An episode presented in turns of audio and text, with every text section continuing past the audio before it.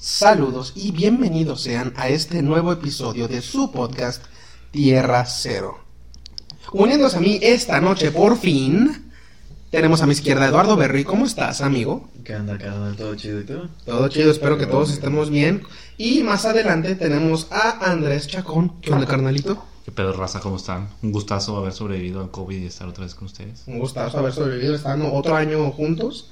Y pues sí, este es el primer episodio del año donde están ustedes, porque debido a falta de tiempo tuve que ingeniármelas para hacer uno yo solito. Y creo, creo, creo, creo que salió bien. A mí me Creo- gustó. Creo que, creo que estuvo chido, creo que fue muy entretenido, pero ya vamos de regreso al, al ritmo normal de las cosas, ¿no? Y, y pues para ya andar sacando. Entonces, este, pues no creo que tenga una gran intro que dar, simplemente lo, que- lo de siempre, porque ya, ya hablé mucho el episodio pasado. Yo creo que ya se estoy cansando de escuchar mi voz, nada más. Así que díganme ustedes, mis dos amigos, ¿qué han estado haciendo ul- este último mes? Porque hace un mes que no grabamos juntos. Eh, más, de hecho. ¿Qué han estado haciendo este último mes y, y 15 días? Chambear. Por nomás chamber, no vale suerte. Sí. No, está cargando la verga, chile. Conseguí trabajo en una pizzería. Y este, y no, o sea, está muy chido, la neta. O sea, me, me la paso muy bien con, con mis compañeros y todo el pedo. Son, son muy lindos todos, Como dicen, el ambiente rescata las putizas. completamente. Pero qué putizas, no, o sea, me estaba acomodando fin de semana, güey. Nah, yo no quiero saber nada de nada. Y bueno, Berta, güey. Hoy, hoy por poquito los mando a la verga, güey, de la putiza que me acomodaron hace rato. ¿Cuánto, cuánto, ¿Cuánto llevas trabajando ahí? Como un mes, güey, sí, ¿no? ¿Un mes? Más o menos un mes. Una pues era, güey. Tú llegas a, a los dos meses y ya después te mandas a la verga. Los boletos de Bad Bunny no se van a pagar solos, güey. No, No güey, puedo. Mira, mira, güey, no. Ey, No, mira, que chinguen a su madre. Bad Bunny, baby. Ah, está bien, güey. Este, yo nada más, yo nada más estoy esperando porque eh, cuando me metí a trabajar, pues estaba estudiando todavía, así que me fue muy mal, reprobé ese cuatrimestre, reprobé cuatro materias de seis. De ese cuatri. Sí, güey. Este, así que las estoy volviendo a cursar ahorita. En nada más esas cuatro. Espero que ya para marzo ya, vuelva- ya pueda volver a trabajar. Porque ya, la, ya nada más me quedan tres semanas de, de materias. Así que sí, espero que para marzo pueda volver a trabajar en algo que no me mate tanto. Este. eh, quiero, quiero. Porque algo de mi trabajo es que la paga sí estaba buena. Este, Sí. Y tenía vales, o sea, tenía. Estaba, estaba chido, estaba chido el trabajo. Los vales. Los vales, güey. Los vales, güey, sí te salvan.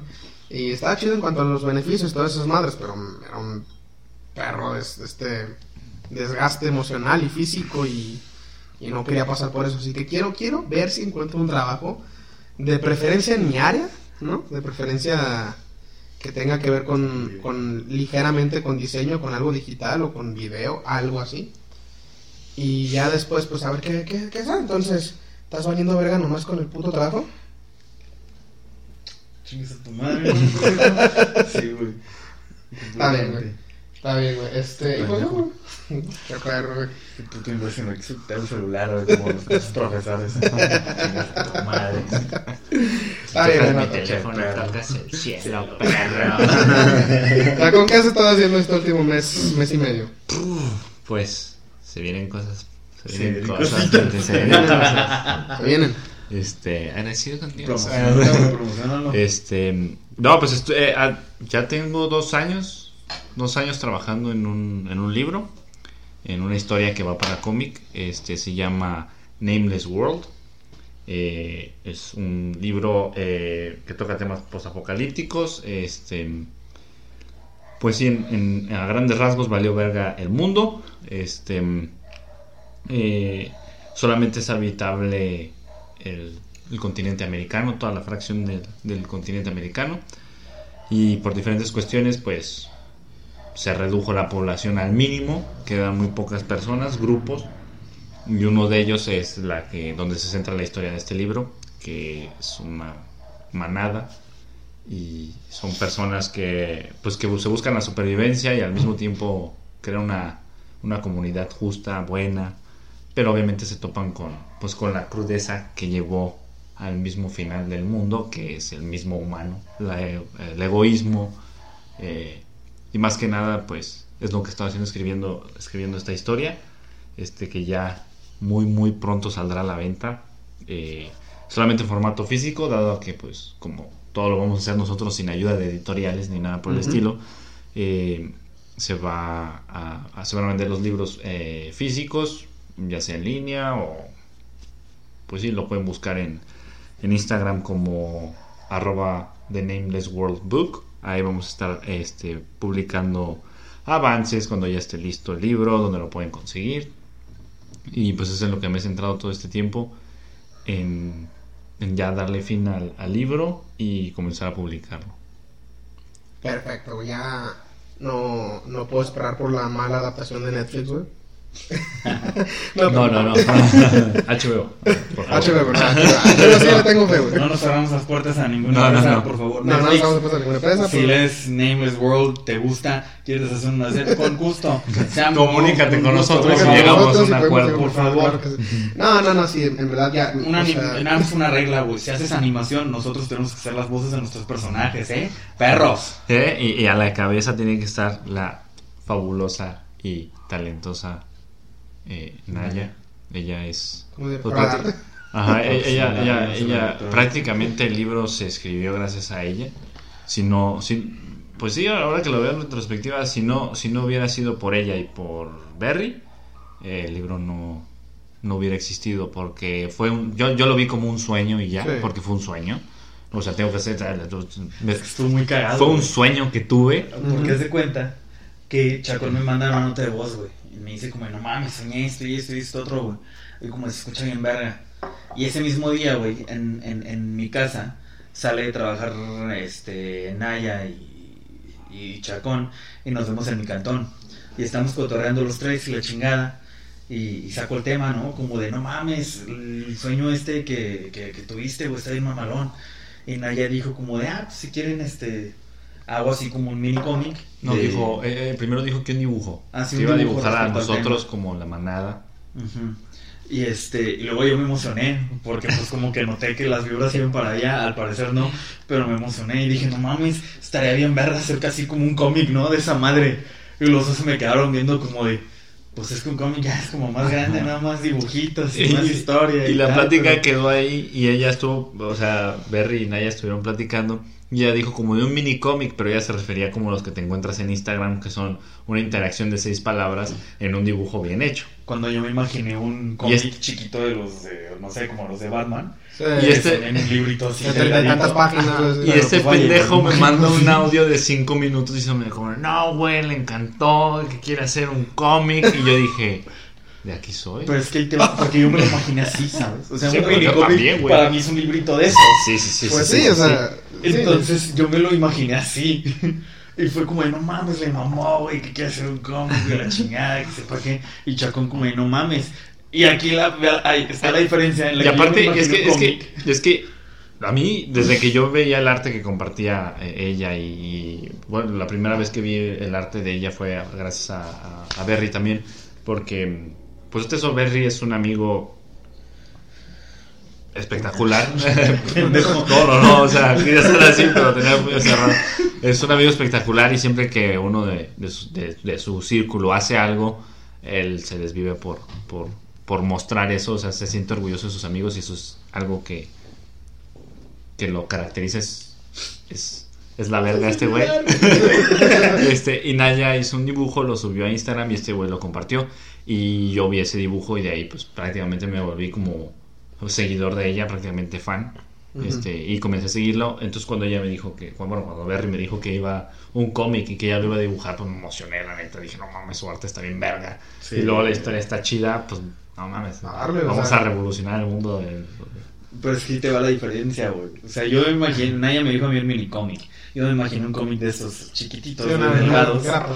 Yo le digo a Chacón, o un cómic, y Chacón se imaginó una saga como el puto De Marvel, güey. Señor de los anillos. ¿sabes? Y fue como de... Ahí ya se rompió completamente como la idea principal. Pero pues Chacón se puso a escribir y después de escribir se le venían unas cosas a la mente y seguía escribiendo.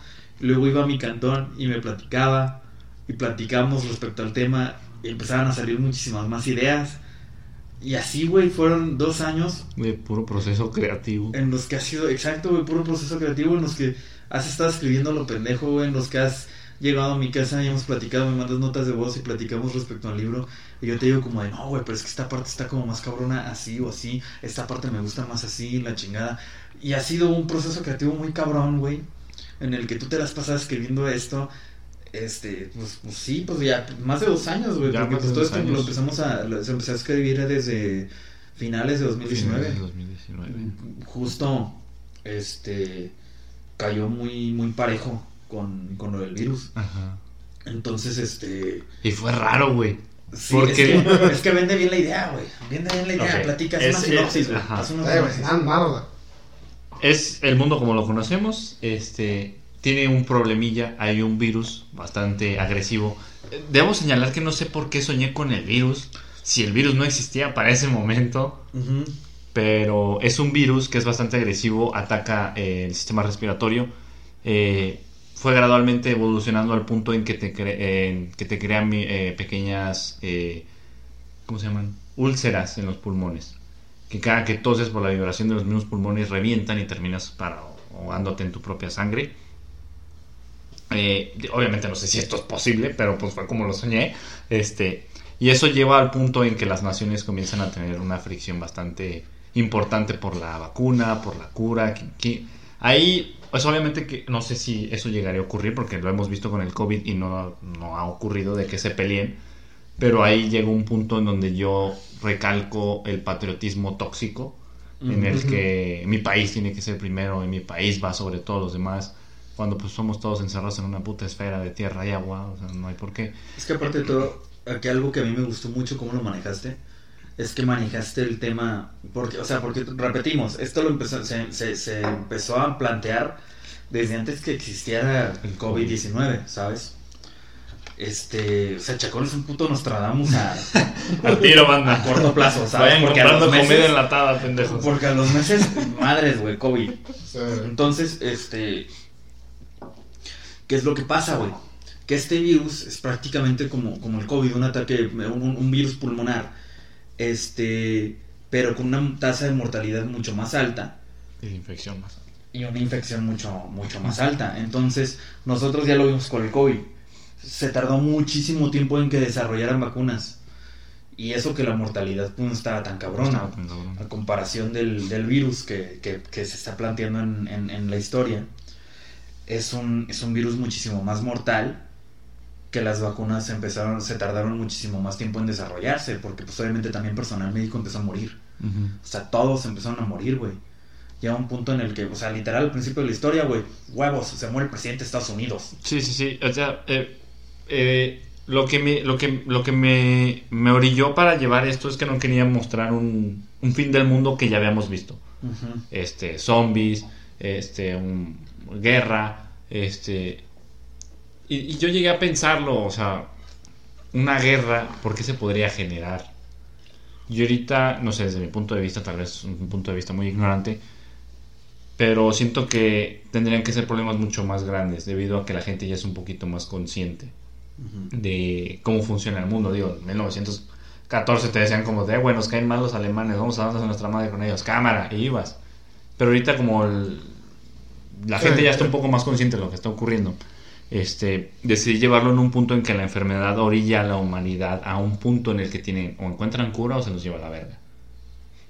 Pero es donde tomo esa idea, errónea o no, de la superioridad patriótica de una nación. Eh, Rusia y Estados Unidos comienzan a tener roces porque uno tiene avances, el otro no, y comienzan a espiarse. Y esto hace que se molesten, al punto en que se declara la guerra en plena pandemia, donde ya se ha muerto el 25% de la humanidad. Pasa todo este rollo, hay un conflicto enorme y termina por, pues, por terminar con la existencia humana. Ya no hay ONU, ya no hay naciones, ya no hay nada. Entonces un grupo de unos jóvenes este, que tienen, están en la misma ciudad, son amigos, deciden irse a refugiar a un centro, bueno, pues más bien como un supermercado muy enorme, este, y ahí hacen su base. De ahí ya no sabemos más y avanzan cinco años después y es donde toma eh, marcha la historia. ellos ya generaron una base, una comunidad, son parte de una manada que viene siendo un grupo de exploración y de defensa y ataque para proteger esta comunidad. Y sobre esta marcha es donde nos, nos, pues nos lleva la historia, es lo que nos empieza Nos a contar. aventuramos en- Sí, nos sí, sí. aventuramos en ella y volvemos a tomar aspectos de ego, de necesidad de poder, de patriotismo, de una necesidad estúpida de pisar al otro, de este es una crítica más que nada una crítica social de cómo nos comportamos y cómo este comportamiento nos puede llevar a una situación así. Imagínense que en el COVID hubiera pasado eso, en que Estados Unidos y Rusia y Japón y todos los demás países que son potencias hubieran dicho como de no, ni huevos, nosotros vamos a ser los primeros en tener la vacuna porque somos superiores al resto, esto hubiera terminado bastante mal. Sí. Sí, sí, sí. Entonces es lo que me gusta tocar en, en esta historia, sobre todo la crítica social eh, en ese aspecto y también tocar muchísimo los problemas psicológicos y los problemas emocionales que, que llegan a tener muchos de los personajes. Este, y también lo que me ha gustado este, retratar mucho es la pérdida de seres queridos y cómo se maneja en una situación tan cruda como esta. Y, y pues sobre eso va la marcha. La verdad es que no es una historia en la que yo te pueda decir si te la vas a pasar bien, si la vas a disfrutar. Espero, espero que la no. Pero es una historia que te va a demostrar muchísimo la crueldad humana y que todo lo que ha pasado en retrospectiva se puede evitar. Pero pues se ha decidido que no sea así. El humano es ególatra, Sí. es eh, frío, rudo, es brutal con su misma especie. Entonces, siento que es un fin del mundo que, que se ha explorado, pero no se ha explorado tanto. Y pues ahí está The Nameless World para que pues aprendan un poquito más de, de esta historia, para que vean un poquito más de, de cómo tomamos estos matices. Y pues que se enamoren de los personajes, la verdad los personajes eh, cuando los empecé a escribir, pues cada uno parte de mi sueño, pero en mi sueño obviamente estoy yo y están mis amigos, Sí. este, y parten de ahí, pero no por eso es una historia aburrida o una historia que engrandece a las personas que conozco. En realidad siento que me fui a lo más realista posible. Este, No, aparte siento yo que independientemente de que te hayas inspirado en, en nosotros al momento de hacer los personajes, este, pues a final de cuentas no porque se hayan inspirado en nosotros significa que seamos nosotros, ¿sabes? Sí, sí, sí. O sea, a final de cuentas yo no soy el personaje que tú hiciste para mí. No, no, no, para nada. De hecho, algo que me gustó también es que los nombres los hayas cambiado a todos. Ujú. ¿Por qué? Porque pues también te deja como de, ok, está inspirado en, en esta persona de la vida real, pero no es él. Pero no sé. No, Sí, no. O sea, al final de cuentas, de verdad no es él. Estamos Mm. hablando de un mundo postapocalíptico. Es ficción. Es Es ficción. ficción completamente. Y este. Y está muy bien hecho. A mí me encantó, güey. Yo me enamoré de todos los personajes, güey. Gracias, gracias, gracias. Verga. Este, eh. Este, bueno, ya para terminar el tema de Nameless, este, en realidad es una serie de tres libros, este, bueno, más, pero se irán pues publicando poco a poco conforme se van editando, se van terminando. Sí, sí, sí. Este, apenas se va a publicar el primer libro, que viene siendo una primera parte. Sí, la va a primera haber, parte del primer libro. va a haber muchísimo, va a haber, va a haber, va a haber más, va a haber seis, Van a ser seis libros. seis libros en Este, total. Tres. Bueno, es que no son tres libros, o sea, son tres Es un- volúmenes. Ajá, es un sí, sí, sí. Divididos en seis En libros. seis libros, porque pues es bastante. Bueno, Eh, todo empezó con un sueño de 35-45 minutos y terminó siendo una historia de 3.642 hijo de páginas. Este, pero o sea, no, no les voy a vender un libro de 3.642 páginas porque es Sí, una no puta mames. sangronada. Son- Pero- Es la Biblia tres veces. No mames. Este, pero no, o sea, la idea es que sean libros cortos, que se puedan disfrutar. Obviamente no solamente quedará en el libro, esto va planeado para un cómic como siempre lo fue. Claro. Pero pues la idea principal es publicarlo en libro para que se conozca un poquito más y se pueda financiar un poquito más lo del cómic. Sí, porque al final de cuentas hacer un cómic es más cabrón Ajá. que hacer un libro. Tiempo, tiempo. Es Sí, muchísimo, es mucho muchísimo, más muchísimo tiempo. tiempo. que toma. Ajá, eh, todo esto va a ser de la mano de, eh, de Naya, que la pueden encontrar en Instagram como arroba diamondmcranking. Diamond McCracken, igual. Este, eh, La la voy, a, ver. voy a taggear en el post de este episodio. Sí, todas las redes sociales en, en el post de Instagram. Este, Sí. eh, es una increíble artista, ahí lo pueden ver en, en- en este, en este perfil. Es una increíble dibujante, es, tiene un montón de cosas hermosas que, que plantea en sus, en sus dibujos. Y pues prontamente estarán en, en Nameless y me emociona, me emociona bastante. Este, Perfecto, güey.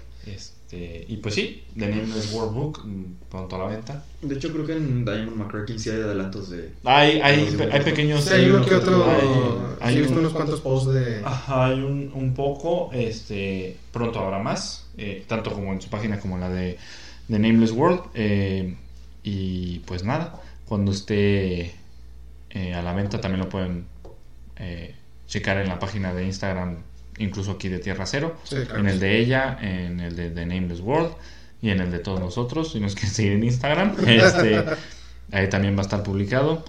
Y pues nada, ya que salga el libro ya por fin, eh, ya, ya que terminen de hacerlo en la imprenta y Sí, comencemos hablamos, a hablamos mucho de, de, de ya que esté. No, no tenemos una fecha todavía fija para decirles tal día va a estar ya a la venta. Dado que la imprenta está un poquito tardada. Ajá, la imprenta, este, hemos tenido un poquito de problemas respecto a la imprenta. Ajá. Entonces, este, pues, eh, pronto a la venta. Eh, se van a estar avisando En las redes sociales. en, en redes sociales Sí. todo, este, en las de, en las de Chacón, en English World, en la de aquí del podcast, en la mía, se va a estar avisando eh, cualquier update que tengamos, cualquier este aviso, eh, noticia que tengamos respecto al libro. Por el momento no tenemos fecha fija, pero eventualmente, eventualmente tendremos fecha fija. Eh, pronto estará a la venta. E igual este es, es un proyecto totalmente independiente, no hay editoriales de por medio, no hay distribuidoras por de, promedio, de por medio. Este, la distribución, todo va a ser hecho por nosotros. Este, así que pues agradecería bastante el apoyo, que le den la oportunidad, que se empapen de la historia. Y nada, este, ya que esté, pues ya les estaremos avisando y esperemos, esperemos les guste y, y se emocionen como nos hemos emocionado nosotros al leerlo y al crearlo y, y hacer Claro todo. que sí. Claro que sí. Me, me emociona mucho. Cada, cada cosa que me dicen, de, de cada cosa que me platicas, cada pequeño pedacito me emociona tanto. En, en verdad ya quiero, ya quiero verlo, ya quiero verlo en cómic, ya quiero leerlo, quiero verlo realizado, quiero eh, actuarlo, quiero verlo en Netflix, donde sea. O sea, me, qui- quiero, quiero consumir esta historia. En verdad la quiero consumir y me gustaría, me da mucha curiosidad saber que eh, la recepción que tendría, porque en verdad es muy, muy... eh, siento que es una historia muy fuerte y muy, eh, muy grande, ¿no?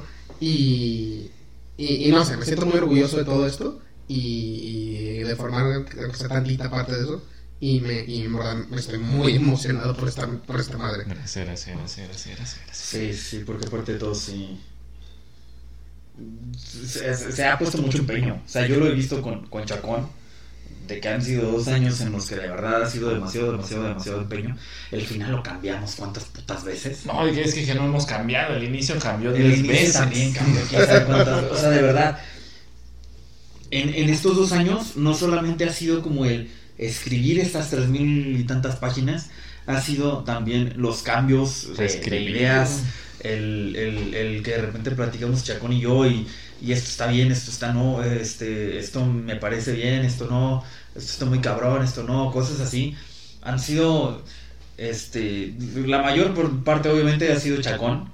El Chacón es el, el- el- El autor, autor completamente, el escritor respecto a, a Nameless.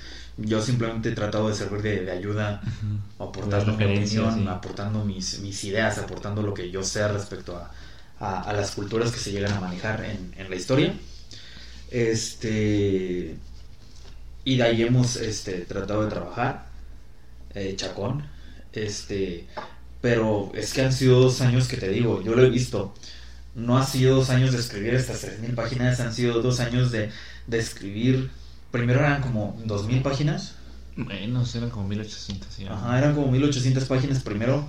Y luego de empezar a reescribir todo, porque al principio fue escrito como en formato de cómic, porque la idea principal era un cómic. Claro.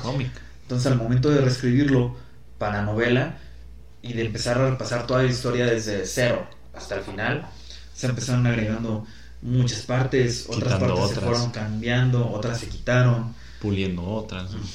O sea, al principio se cambió un chingo de veces. El final, tan solo el final, güey. El final de verdad, te esforzaste muy cabrón en que quedara bien, en que de verdad fuera un final que le gustase, que, que, que, que- que quedara acorde a la historia. Es que el ojete para una historia larga es darle fin. Es lo más ojete que hay. El final, güey, al menos de los que tú me llegaste a contar, lo cambiaste tres veces y los tres igual de dramáticos que el otro, güey. O sea, está pasadísimo de verga por donde lo quieras ver. Yo estoy muy conforme con el final que le diste ahorita, está poca madre. Pero los otros dos que, que hiciste, no te pases de verga. O sea, igual estaban muy buenos. De verdad estaban muy buenos. Gracias, chiquito. Gracias. Entonces, sí está muy cabrón el ver como todo este proceso creativo y ver todo lo que ha pasado a lo, a lo, a lo largo de, de estos dos años. Porque, pues te digo, yo en persona he visto como todo este desarrollo, ya he leído yo partes también del libro. Y este, y ha estado muy cabrón, güey, la forma en la que ha cambiado todo, güey. O sea, tan Sí, solo la forma en la que aumentamos de 1800 páginas a 3000, ¿qué? 3000. 600. 600, güey. Sí, Está pasado de verga. Sí, no mames, es un putazo. Pero también un consejo, si van a empezar a escribir, ah, ah, primero háganlo. Háganlo como quieran. Sí, o sea, neta, escribir, güey. Eh, si alguien les dice que escribir es fácil, no, no es fácil. Si alguien les dice que se van a morir de hambre de eso, tal vez. Este, y, y puede que la persona que te lo está diciendo se vaya a morir de hambre algún día. No se sabe. Este, nunca dejen que nadie les diga qué hacer y qué no. Eh, simplemente sigan su corazón y, y obviamente traten con respeto y educación a las demás personas. No hagan las cosas que quieran nomás porque quieren y les sale de los huevos. No, también hay que ser este, pues buenas personas.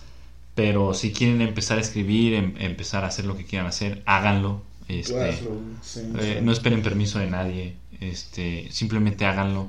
Y es que Eh, aparte de todo eso es la única forma en la que vas a poder ir mejorando. O sea, tú escribes y al, y al día, a lo mejor hoy escribes algo y dices, no mames, está poca madre esto, y al día siguiente lo ves y dices, no, es que no me no gusta. me gusta. Pero no te cierres en esta idea de no sirvo, enciérrate No, no. en esta idea de no me gusta, ¿qué puedo hacer porque me guste? Ujú. Y así a lo- de poco a poco, güey, vas construyendo una historia y es como te enseñas a escribir, güey, porque te digo, yo lo viví contigo. Al principio fueron 1800 páginas, terminó una de 3600 y fue todo este puto proceso. No, y aparte, eh, no se desanimen si fallan, no se desanimen si no les gusta el resultado. Ah, no sé si voy a sonar muy poético o muy pendejo, pero el fallo, eh, eh, el camino del error te lleva directamente a- a- al éxito. Si todo fuera fácil, cualquier pendejo lo haría. Sí. Exteriorizar también tus ideas te, te, te puede ayudar mucho. Es, es eh, exacto, hablarlas, este, Escuchar otros puntos de vista. Y es muy diferente cómo suena en tu cabeza cómo se ve ya plasmado, cómo, eh, con, o sea, escuchar lo que piensan las demás personas, que está bien, que está mal, que gusta, que no gusta. Sí, Este, se trata de, de, de, de escuchar de- lo que te ajá. dicen. este, sí, si alguien te dice no me gusta, no lo tomes como ofensa, este, piensa porque no le gusta. Obviamente, también, desde ahorita, yo sé que a muchísima gente no le va a gustar Nameless. Sí, es, claro parte, que sí. es parte de, Estamos, es parte de. estamos muy eh, seguros, estamos muy conscientes de que obviamente no a toda la gente le va a gustar Nameless, Así es. pero tampoco lo vemos por el lado de... Le tiene que gustar a todo el mundo. Le tiene, exacto, es una historia en la que Chacón se esforzó mucho, que nos ha estado compartiendo y hemos estado opinando respecto al tema, nos ha gustado mucho a todos, estamos muy felices con lo que Chacón terminó haciendo y este y pues la va a sacar y va a salir el libro y lo que sea y obviamente no a todos les tiene que gustar eso se entiende todos van a tener opiniones divididas respecto al libro demasiadas opiniones Mm, divididas pero- respecto al libro este. Pero siento yo que está bien también eso. O sea, es- está bien que no te guste, está bien que te guste. Si no te gusta por X o Y razón, está bien. A final de cuentas, ahorita ya estamos en un punto en el que a Chacón le gustó. Chacón terminó de escribir ya la historia. Chacón está contento con lo que hizo. Es la visión que quería poner. no. Chacón ahí ya no se tiene que preocupar porque a todo el mundo le guste. También tienes que dibujar todo un límite. Es decir, ok, esta es mi historia. A mí me gusta mi historia, siento que cumplí con los objetivos que Ujú. quería con mi historia. Mm, Demuestra el punto que quería demostrar, que es lo más importante. Si a X o Y persona termina no gustando la historia por X o Y razón, tampoco te tienes, te tienes que afligir y, No, no, no. y de tratar de girar la historia para que le guste a alguien más. Es tu historia, a ti te gustó y te sientes satisfecho con lo que hiciste y que, que lograste el objetivo que querías, está bien. Si te llegan a tirar el comentario de que no te gusta y tú sientes que no cumpliste tu objetivo al momento de, de explicar lo que te dicen o, o al momento de exteriorizar eso, ok, puedes seguir trabajando en ello hasta que te sientas a gusto y feliz y satisfecho. Sí, o sea, no, no se desanimen si fallan, si cambian por completo su forma de escribir, de dibujar, de, de, de cocinar, de lo que quieran. Este, simplemente sigan adelante. O sea, tropiezos va a haber, y, Sí. y incluso los más grandes lo tienen. Tropezarse, caerse, es un proceso que todos llegamos a tener. Este, y, y nada, es lo más natural, es lo más natural. Fallar es lo más natural. Y pues solamente así vas a aprender. Porque si no haces algo o no intentas hacer algo, eh, no vas a aprender cómo se hace es- ese algo. Y si no fallas, no vas a aprender dónde la cagaste, dónde pisaste mal. Entonces, si quieren hacer algo, háganlo con dos huevos y listo. Sí, o sea, no, no, no voy a actuar como que soy el mejor escritor, tengo las respuestas, pero sí, eh, es- escriban lo que quieran, o sea, escriban lo que, te- los que, lo que les gusten, hagan lo que les gusten, háganlo como les gustaría que lo, verlo, vaya como les gustaría experimentarlo, háganlo. O sea, por más raros, porque a veces uno se siente que en sus gustos es muy raro. Entonces, o sea, como a alguien le va a gustar lo que a mí. Le- les prometo que hay un chingo de personas que les gustan esas cosas. Y a lo mejor se sienten igual de raros que tú al respecto. Así que no tengan miedo de, de expresar esa parte de ustedes. Porque al final de cuentas es arte. Y, nu- y nunca, nadie, a na- nunca a nadie le va a gustar eh, igual. O sea, nunca- a todos no les va a gustar igual que a ti. ¿no? Creo que, creo que la perfección en el arte no existe. No, para No, nada. no sé. Mm, No, no, no hay perfección y no hay opinión universal em, como tal. Yo, yo creo que, pues que sí, o sea, a alguien le va a gustar, a alguien no le va a gustar, a alguien le va a gustar por una razón muy diferente, tal vez, que por lo que a ti te gusta. Pero mientras tú, tú hagas algo de lo que estés orgulloso, porque sabes que lo hiciste y sabes que lo hiciste como tú lo querías hacer, Y es tu Eso- visión. y es tu visión, yo creo que eso es suficiente. Es suficiente. Sí, sí, sí. Mira, algo que, que a mí me llegó a decir algún maestro respecto al arte es que no puede haber una definición fija, pero la que a él más le gustaba y, y se terminó volviendo también como la que más me gusta a mí, es que arte es cualquier cosa que te provoque algún sentimiento. Lees algo, ves algo y te provoca algún sentimiento, ya sea de tristeza, de enojo, de felicidad, lo que sea, mientras te provoque algo, eso es arte. Para ti al menos lo es. Entonces, si te termina gustando, este, por X o Y razón, si no te gusta porque te hace sentir triste, te, te molesta, lo que sea, es arte, es, es, es- funciona con lo que estás con, con- con lo que estás haciendo y pues no te apliques, o sea, e- e- es, arte, lo que estás haciendo es arte porque está provocando algo y estás muy motivando, moviendo algo Claro que sí. de alguien. Claro que sí. Este, algo más, algo con lo que quieras finalizar este asunto de autopromoción. Este, pues no, nada, este, que me gustaría que, que lo leyeran, la verdad. Sí. El sueño de, de- de todo escritor es que todo el mundo lo lea, obviamente no va a pasar, pero si les gusta leer, si les gusta este tema, si les llamó la atención por lo que dijimos, pues me encantaría que le dieran una oportunidad, que lo leyeran y sobre todo estamos abiertos a comentarios, incluso Claro en que la sí. página. De hecho, por eso fue que se hizo la página para para dar a conocer la historia y sobre todo para que nos cuenten qué les gustó, qué no les gustó. Claro que sí, claro que Este, la verdad no estamos cerrados. Obviamente, pues todo con respeto. Mm, La verdad no hicimos esta historia para ofender a nadie de ninguna forma. Entonces no esperamos que se nos responda de la misma forma. Este, Ahora, ojo, si es una historia muy explícita, es muy explícita, es muy cruda y toca eh, temas muy, muy fuertes. Pero igual, no, no, no significa que nos estemos burlando del tema, no significa que para nada. tengamos una opinión así de fuerte respecto al tema, lo que sea. Estamos hablando de una historia post-apocalíptica, cruda, ficción. explícita, es ficción.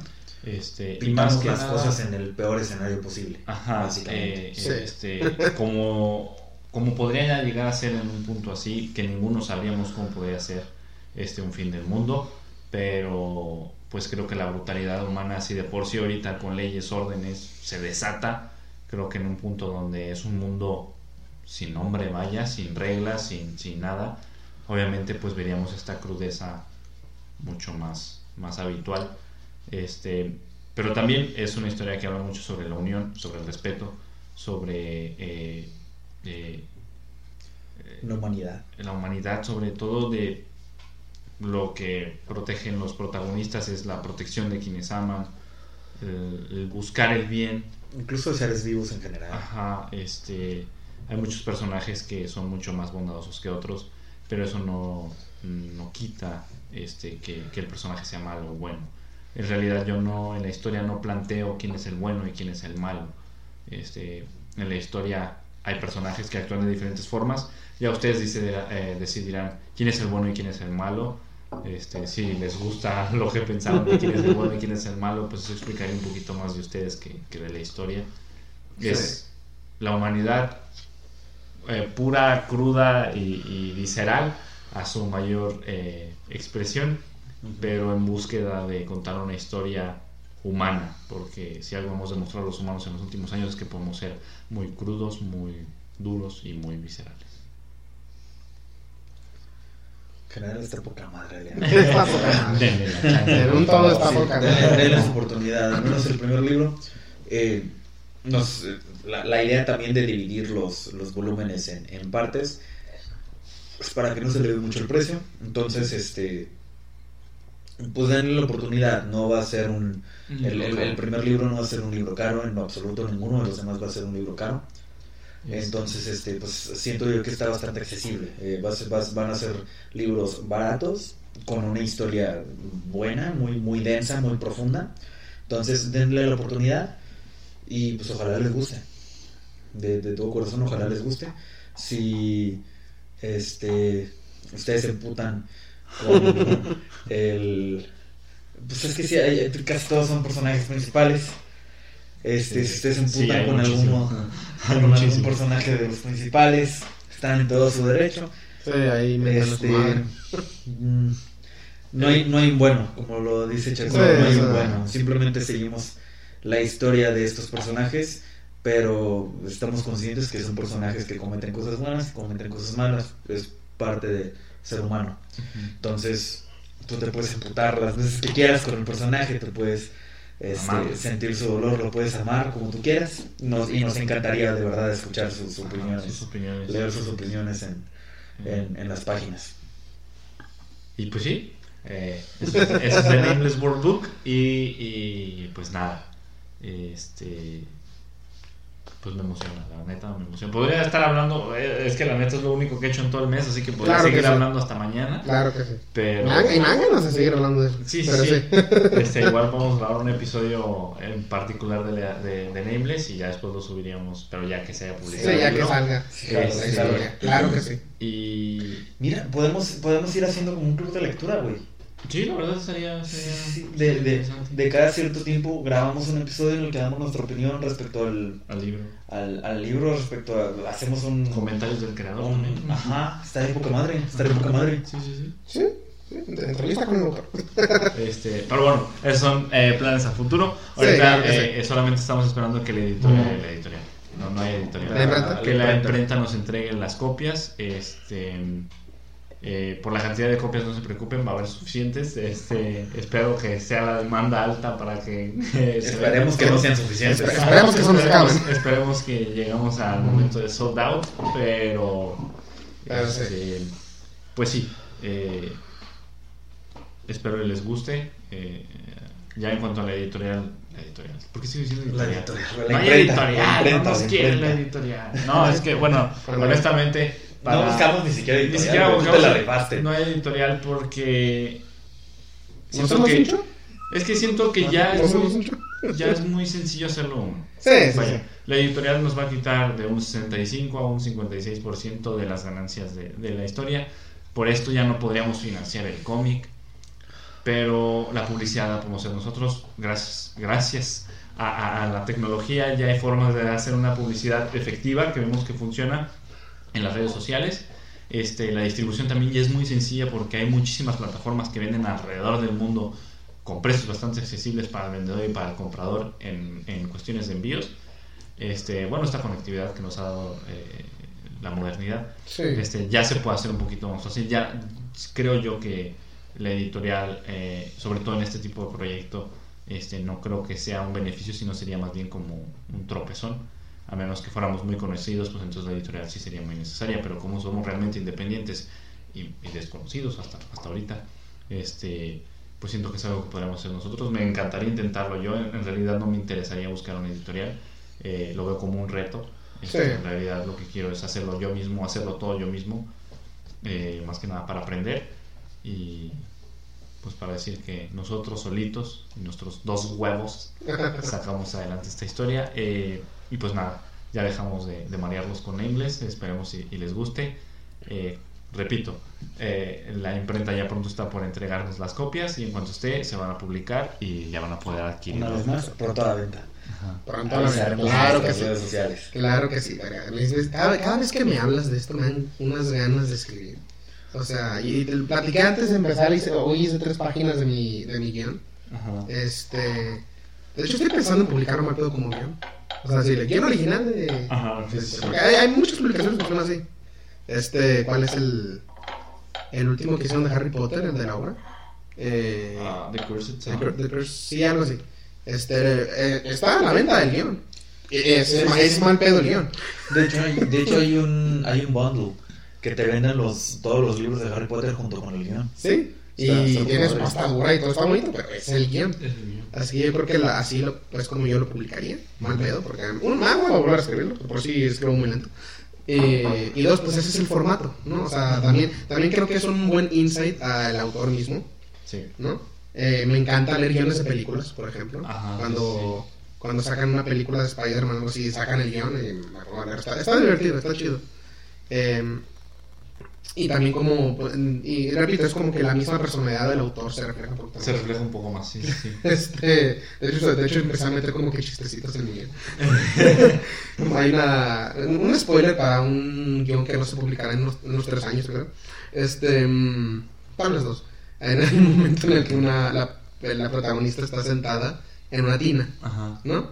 Porque está pensando muy... Pero no está sentada en la tina. Así que la, la escena nada más abre... Este, y ella se encuentra sentada en una tina completamente vestida por alguna razón. Ujú. Eso dice el. Ajá. O sea, que se encuentra. o sea, sí lo pusiste. Sí, así les puse.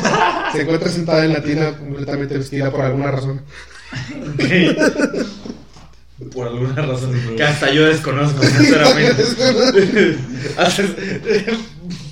Se encuentra sentada en la tina, completamente vestida, y entre paréntesis pones, sinceramente ni siquiera yo sé por qué está completamente vestida.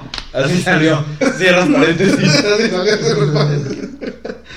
Sí, porque parte del, del writing approach que hago es que quiero... ah, hay muchos libros, muchos cómics que se toman su puto tiempo. Eh, sobre todo para las historias que son... Este es un drama súper exagerado de personajes que estás haciendo tú. Ajá. Lo cual pues requiere tiempo. Este, yo no tengo esa paciencia para escribir al menos. Para leer y, y ver, claro que sí, para escribir, ¿no? Yo quiero hacer algo un poco más movido. Y pues en sí, y en sí yo solamente quiero un... No, no necesariamente que, que, que sienta que impide el desarrollo, pero... No sé, quiero que la historia se mueva, Ajá. ¿no? Quiero que la historia se mueva. Eh, sobre todo porque es... es y creo- no sé si lo he comentado aquí, el primer libro yo... eh, similar, tú a hacer seis, ¿no? Son seis. Seis, tres, tres, Son, dos, son seis. tres divididos. Sí, O sea, sí, son tres volúmenes divididos en dos tomos cada uno. pero yo tengo 10 libros. A la loco. son, son tres sagas, son cuatro, tres y tres. Sala, verga. Ahora no sé qué tan grande en, en nivel de páginas sea cada uno de los tuyos. Yo estoy viendo, pues viéndolo como cómic, sería como 150 páginas cada uno. Más o menos. Ese, ese estoy haciendo un, un tamaño con mis dedos, ahí mídanle. Escuchen, 150 páginas. escuchen la regla. Calcúlenle. Sí, es entonces, eh, eh, sí, más, es un cómic no tan largo como, creo que, no, es más grande que The Killing Joke, no sé, más o menos, este, pero más o menos ese tamaño y al principio se empieza muy, eh, aventura de, de pelea, artes marciales, superhéroes, eh, se empieza, y de repente hay un punto de que, oh, la verga, cambio tonal, Ajá. y quiere llegar a ese punto rápido, pero que tenga sentido para todos los personajes, o bueno, para la personaje. Porque, este, a diferencia de, de muchas otras obras que he visto, incluyendo esta tuya, yo no puedo manejar muchos personajes. No, no quiero. No quiero. No, igual, y no sé, no lo he intentado. Fíjate que yo al principio tampoco podía. Y siempre. Fueron saliendo solos casi casi, ¿no? Ajá, pero, pero, pero, pero hablo desde que empecé a escribir, se me, se me dificultaba mucho. Siempre sentía yo la necesidad de, de señalar que había muchos personajes. Por ejemplo, decía, y entonces se cayó algo. Y entonces Juanito, Pedro, Lope, eh, Hermenegildo y Rodrigo voltearon a verlo. Pasan dos renglones y vuelvo a repetir los nombres de ellos. No es necesario, porque la gente ya sabe que ellos están ahí. Lo que hago es poner una palabra que seleccione ese grupo y los defina como grupo. Sí. Ya sea los amigos, la manada, este, los chicos, este, eh, algo que los defina. Entonces cuando alguien volteó y quieres, son 10. Todos voltean a ver lo que se cayó, excepto, y ya dices estos güeyes, pero ya la gente sabe que los otros 6 voltearon. Estos pues, cuatro ya. que nombré, no, pero los otros 6 voltearon. Entonces, hacer este, esta selección por grupos ayuda muchísimo a que puedas relatar escenas muy amplias con muchos personajes de una forma un poquito más concisa y que la gente tenga conciencia de dónde está cada uno en todo momento. Porque si ya haces la selección de que cuatro no voltearon, por descarte los otros seis sí voltearon. Sí. Entonces ya, ya le diste un poquito de información a la gente sin decir, y este güey volteó, y este güey volteó así, y el otro güey no volteó. No es chisme, la gente se lo va a, Sí, a imaginar sí. como quieran. Entonces seis voltearon, cuatro no. Y eso te da un poquito de rapidez y pues creo que es una, a lo mejor estoy mal, pero se me hace una forma No, bastante suena, y suena sencilla bastante bien. de, de, de- de explicar alguna, algunas acción o situación. Nada más, yo creo que aquí recae. Suena bastante bien, de hecho. Este, a lo mejor con la, mi- con la otra historia que tengo pendiente. Eh, nada más que aquí lo que yo creo que tenemos una este diferencia en cuanto al objetivo de la Ajá. historia o de las historias. Ajá. Este, bueno, algo que a mí me encanta es la mitología Ajá. o crear mitología, ¿no? Ah, sí, sí. Este, por ejemplo, este, tú, es un comentario que desconstruye la- el comportamiento humano y el setting que usas es un mundo postapocalíptico. Así Pero son, son conductas que vemos en el mundo humano. O sea, es por, por- es por más, entre comillas, fantasioso que suene, es muy, muy, muy real. Ajá. ¿no? Yo creo que eso es la fortaleza de tu una de las fortalezas de tu historia. Eh, a- algo que a mí me gusta es, es mucho crear mitología. Por ejemplo, eh, no, no creo que esto es un spoiler para mi historia. Eh, toda es ambientada en México. Ajá. Y yo lo que quise hacer, no necesariamente representar un México realista, em, sino representar un México mitológico. Ajá. Sí pero no en el sentido de, ah, Día de Muertos, ah, o sea, no. Sí ven como, por ejemplo, Ciudad Gótica Ajá. es casi, casi mitología, Sí, sí, sí. sí, ¿no? O sea, tú lo puedes poner con el Olimpo y con esas, estas ciudades. Yo quise tratar a México así, Así. Am, pero desde la perspectiva de los personajes que están en tierra. Ajá. Sí, sí, sí. Eso es lo que yo quería hacer con, con el setting. Así que es mucho... No necesariamente la historia de ser mexicano, aunque supongo que sí se puede resumir así. Em, pero son, son- yo creo que cualquier mexicano va a poder leer esta historia y decir, "Oh". o sea, van a poder ubicar muchas cosas. I've been there. Sí, sí, sí, sí. Pero es, es en un sentido muy, vaya, muy mitológico. Sí, sí, sí. Y eso es algo que yo quise lograr, quería, quería caracterizarlo así. Por, por eso no le doy... No, no es que... porque yo he dicho antes en el, en el podcast, en otros episodios, Ajá. que valoro más los personajes que la trama. Ajá. Eh, y, y aún lo creo. Pero yo en verdad quiero... Porque cada personaje protagonista, ya, ya mencioné que son tres sagas Ajá. divididas, o sea, son cuatro de la primera, tres de la segunda y tres de la tercera. Ajá. Cada protagonista es una diferente parte de mí. Ajá. Literal, me dividí en tres y agarré tres aspectos y los desarrollé en cada protagonista. Cada protagonista. Así que qui- quiero ver esa, al menos como yo veo a México, Como a México. Sí, de- sí. desde las tres diferentes perspectivas. Y no sé si... A, a lo mejor eso lo hace muy personal y, y, repito, no es importante que todo el mundo comparta mi exacta opinión Ujú. al respecto, pero sí quiero demostrar esa eh, estilización de, de lo que yo veo como, como el pueblo mexicano y como el gobierno y como todas estas cosas que vivimos. Ajá. eh, de- desde ese punto, vaya, desde ese... eh, pues sí, desde ese estilo. Eh, así que no sé, no sé cómo vaya a salir, Eh, repito, o sea, ya que yo creo que esta, esta está terminada en dos años, tres años, y es que, al menos con este ritmo, espero ya meterle más nitro, porque cuando, es que cuando me siento a escribir, sí escribo bien, pero simplemente no me siento a escribir muy seguido. Así, Se entiende, se ¿Lo entiende. así que, así que no sé, espero, espero que salga bien. Am, ya a ustedes dos les contaré más de la historia ya cuando tengamos tiempo en el tema aquí. Sí, más o menos. Eh, pero sí. Ya fuera de eso, a menos que bueno, tú, tú quieras decir algo más. ¿Tú estás trabajando en un cuentito para niños que no sepamos? ¿no? Ahí está su cuenta, Carmelita. Eh, Me encanta. Espero les guste. 10 de 10. No, pues este. mm, No, yo no estoy trabajando en ningún No, claro que no. Este. No, no soy de escribir. Como algo así extenso, en lo absoluto. Este. Estaba streameando. Estaba al verbo. Ahorita la chamba ya me. Sí, ahorita lo Sí, sí. Este, Mira, está, está pesado. Eh, Puedo soñar, sí. Pero te estoy hablando de que mis streams se tienen que mover de las 10, 11 de lo que estaba acostumbrado a streamear a las 12, 1 de la mañana. Sí, ¿sabes? sí, sí, no, no. Entonces, sí, es un horario que yo sé que funciona, pero está cabrón. O moverlas exclusivamente a tu día libre. Y más porque, exacto, nada más, más nada más los jueves o, o en las mañanas, que sinceramente yo no me quiero levantar temprano. Entonces, este. Está un poquito complicado. He estado tratando de pensar respecto al tema, he estado tratando de pensar como en, cómo poder seguir con los streams. Y es que sinceramente creo que nada más sería en las noches, pero se me complica un poco. Porque ustedes me conocen, yo soy una persona muy, muy, este, ¿cómo se llama? Este, no es excéntrica, es, busco otra palabra. Muy... Mamona. Este. Como de repente muy enérgica, Sí, sí, cuando sí. estoy jugando cosas así, y tiendo a gritar y a, y a decir mis mamadas y cosas así. Y a las 12, 1 de la mañana no puedo gritar, cabrón. Ah, pues no. Me cuelgan del puto poste de afuera de mi cantón. No puedo. Entonces, sí se me complica un poco. Porque es como de, ok, stream a las 12, 1 de la mañana, sí. Pero yo sé que en cuanto me pase una mamada, me va a poner a gritar acá bien cabrón. ¡Ah! ¡No mames! ¡Ah! Y me van a ir a callar y me van a ir a verguear bien cabrón en mi cantón.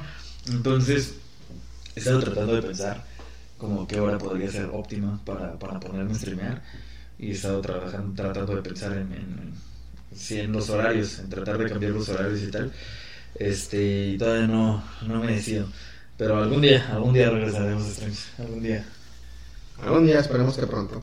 Sí. Ya para, ya para pasar, este. mm, hay un tema que se nos queda pendiente. Porque alguien no había visto una película en nuestro último podcast. Y después cuando la vio ya nadie podía. Yo podía, pero nadie más. Así que...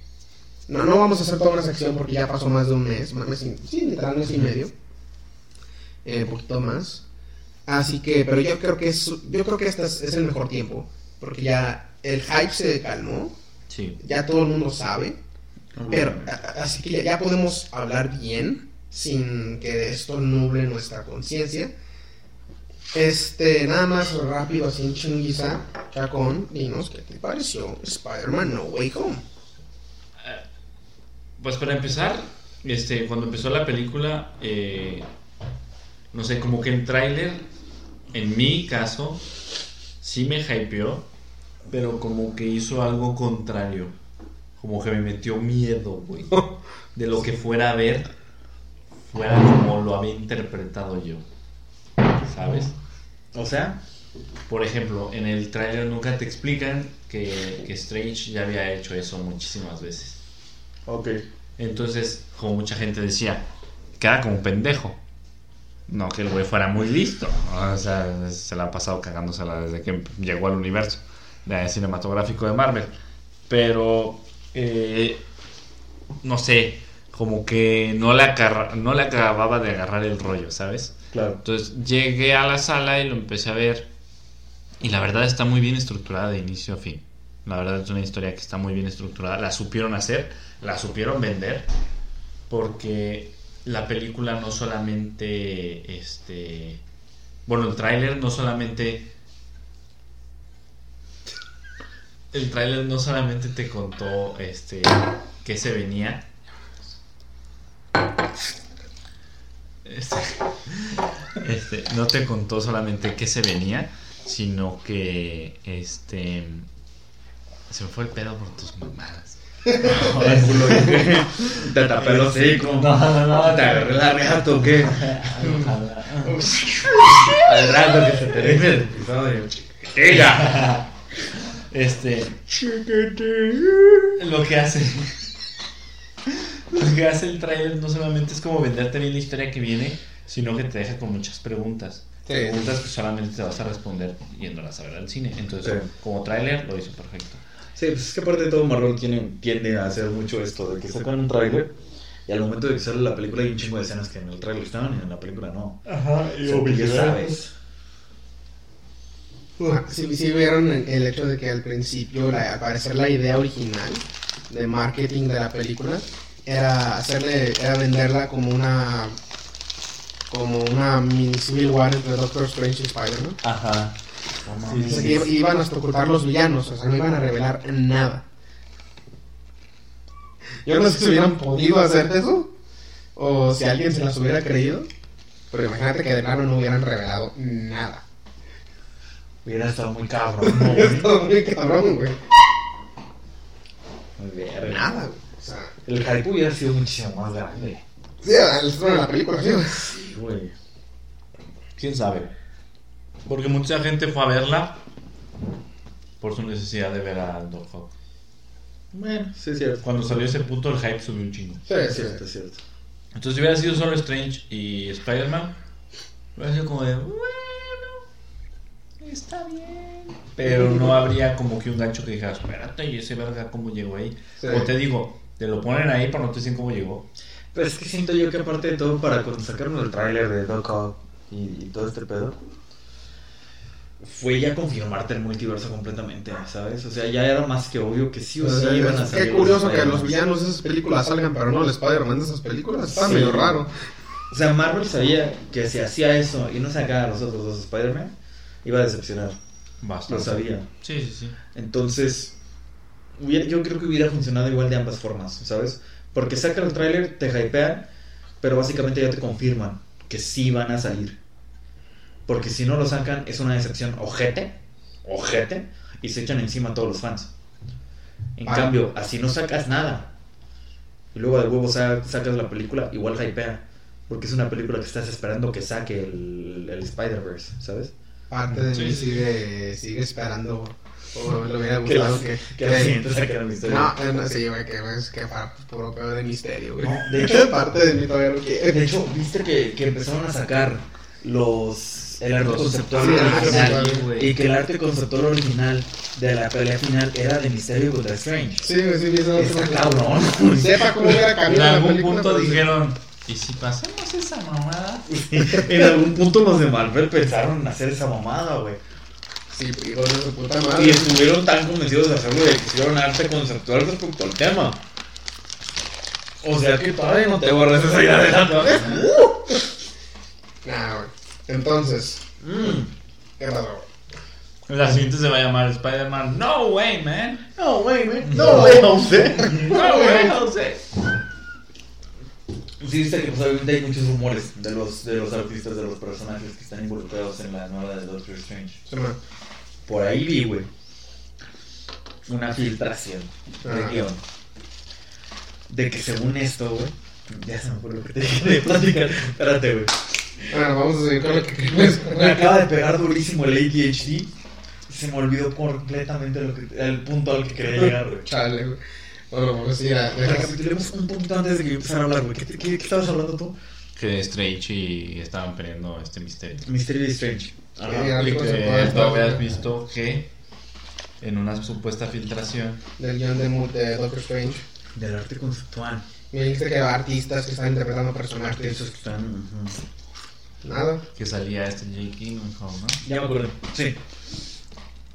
Se filtró, entre comillas, porque pues, se sabe muy bien que Marvel filtra pendejada y media. Sí. Se filtró un, un pedazo del guion, algo así, en el que Tobey Maguire va a salir como Spider-Man en esta película y se va a morir. Y ahí es en donde le van a dar final a su Spider-Man. Y te soy sincero, es algo que tú y yo nos veíamos venir en esta película de No Way Home. Sí. Que al Spider-Man de Que- ya le dieron fin en esta película. No me disgusta. Te diría que no, pero sé que Tobey Maguire y Sam Raimi están así de unidos y Sam Raimi va a ser Doctor Strange 2. Así que sí. Así que yo creo que Toby aceptaría hacer eso con su personaje, nada más por ser película de Sam Raimi. Es lo que es la única razón por la cual sí me creería eso. Porque si yo viera esa invitación con, con cualquier otra película, multiversal, si fuera con Loki, por ejemplo, Ujú. diría, nah, nah, la verdad. Sí, está como muy X. Sí, O sea, teniendo todo lo que está en contexto, este. no me, sí me la creo y no me disgusta. Siento que quedaría muy verga. Porque, porque muchas de las cosas que pasaron en No Way Home eh, fueron construidas y escritas y actuadas básicamente como se les ocurrían en el set, Sí. ¿no? O sea, muchas cosas las construyeron Tom Holland y Andrew Garfield y Tobey Maguire juntos hablándolos. Y hacemos esto. Y, y hacían eso. Así que es, estas estrellas sí tienen poder sobre sus personajes. Yo no pensaría que eso sería real, pero el hecho de que Sam Raimi dirigiendo esta película y Toby está así con Sam Raimi, este, eh, sí me la puedo creer nada más por eso. Ya lo que... Bueno, yo había leído que Sam Raimi eh, había, había aceptado hacer eh, la película de Doctor Strange, pero diciéndole a Marvel que le dejaran darle eh, un cierre a su Déjenme tener a mi Spider-Man. a, a- a su Spider-Man, ya sea en una película aparte de, de Toby o dentro de la misma de Strange. Lo, lo que sí me preocupa es que yo no, sé, yo no soy súper fan de Doctor Strange, no me encantó la primera. Pero pues esta es una película de Doctor Strange. Doctor Strange es un personaje al que se la maman bien duro, mal peor, nada más porque es Benny, Benny Cumberbatch. Es que. Pero Doctor es que- Strange es un pendejo. Es que Doctor Strange incluso en, en los cómics es como que el güey que, es- que se queda como de... ¿Cómo se llama? Hay un pedo, dejen voy por un cabrón de otra dimensión que es igual al de esta dimensión, pero que ya está bien tieso y se lo trae. Sí, sí, eso, eso sí es mucho. Por eso, por eso repito, yo no soy gran fanático de Doctor Strange. O sea, no. Pero eh, sus películas no están nada alejadas de lo que realmente es ese cabrón. No, no, o Estamos sea, de acuerdo de que es un personaje muy importante. Sí. Sí. O sea, cuando, Estamos de acuerdo de que es un pendejo. Sí. O sea, cuando anunciaron Y de también es que... listo al momento de tener que solucionar los pedos también. Sí. Pero O sea, pedos que él mismo causó, o sea, no son pedos que alguien hizo, o sea. Por eso no estamos hablando de que, por ejemplo. Infinity War. Mal pe y mal eh, mi cabrón. eh, El vato le dice a Tony Stark, tenemos una posibilidad de ganar, solamente un futuro en el que podamos ganar. Llegamos a Endgame, Tony se le queda viendo al pinche vato a los ojos, el vato le señala un uno con la mano y el vato se queda como de sobres, lo tengo que hacer, huevos, se salva el universo, Tony se muere, se pasó de verga, chingón. El vato se, se rifa, el vato Pero, se rifa, sí, sí. pero es un pendejo. Sí, o sea, está pendejo. Porque desde un principio ese mismo cabrón es el que se provoca toda su puta perra tragedia, güey. Ya vieron, ya vieron... güey, tan solo en esta película la caga él Sí. y le echa la culpa a Spider-Man, güey. Completamente. Pinche niño pendejo, güey, ¿por ¿Por qué qué estás hablando de lo que estoy haciendo, mi puto pinche hechizo? Cabrón, es que me hechizo que lo he hecho quién sabe cuántas veces, mamón. No mames. Sí, güey, es que. Pero digo, así es el personaje. Sí. Y la neta no, no Sí, queda sí, mal, sí. o sea, no queda mal. Me gusta, de hecho. ¿No, ¿No han visto de porco? O sea, ¿no han visto What If todavía? What if Ah. no, no, güey. Aunque sea métete a Cuevana y ve el episodio 4. Dile a tu vecino que la vea y espíalo al hijo de la verga. Aunque sea, métanse a Cuevana y vean el episodio 4 y el 8 y el, y el 9. Este. Cuatro, ocho y nueve. Sí. Se me va a Este. olvidar para cuando llegue a mi casa. No, mi también. Se me acaba de olvidar lo que les había dicho. Este. ¿Qué iba a decir? El pedo. No mames, se lo está yendo todo bien machín aquí, güey. Oh, Marvel no quiere que hablemos de esto. Ya, ya. Este. Aparte de lo que me emocionó de esta película del Doctor Strange 2, es que mm, anunciaron que iba a salir Wanda. Ahí. Desde- y desde el principio lo anunciaron. Entonces, pero Más sale- sale, sale antes que él. Sí. Este, y dijeron, va a salir Wanda Máximo en esta película. Y yo, ah, perfecto. Porque al chile, para mí, Doctor Strange no carga una película. Para mí. Así que estando, no. estando en equipo con Wanda Maximoff, ah, güey, o sea, O una... sea, Benedict Cumberbatch es una verga de actor. Y cuando dijeron va a ser una película multiversal, ah, huevo, pues Doctor Strange y Wanda en una aventura multiversal son una vergas. Güey, me encontré una imagen que hicieron en el 2002 o 2003, cuando estaban las, las de Spider-Man antes. Y ponen a Benedict como Kraven el cazador. Oh, lo Y yo de, veo. no mames, si vieran No, que no, ahora es el no, pinche. Sí, güey. se ve el, el Toby así en una foto promocional. Y un pinche Photoshop del pinche Benedict, pero como. Kraven el. Bien mamadísimo, Se hubiera la visto muy perrón también. Ajá, pero que como, oye, pues no le queda mal. pero pues ya no hay. No se puede ya. Tenemos super off, off, off, off the Ah, güey. Pero sí, este, para mí... Te mandó la verga. Güey, le mandó a ver. Ah, pensé que es eso para que siguiera hablando yo, continúo. Pregunta super off topic, güey. ¿Qué actor pondrías tú como lobo? El de DC. Verga, güey. eh. Es que ahorita que dijo Chacón lo de Craven, me quedé No lo esperaba, no me- Cumberbatch se veía muy perrón de Craven. No me esperaba esa pregunta. putizadamente lobo No, espérate, En mi, puta vida he pensado en esto, güey. En mi puta vida he pen- he pensado en esto. No sé quién es Lobo. No, es un vato blanco, güey. De ve Superman. De DC. Ve Superman. Ah, ya, ya, ya, ya, ya, ya. ¿Qué te decía? Ve Superman Man of Tomorrow, ahí sale. Um, Pues ya es Leto, güey, lo ponen de todo el puto. Ah.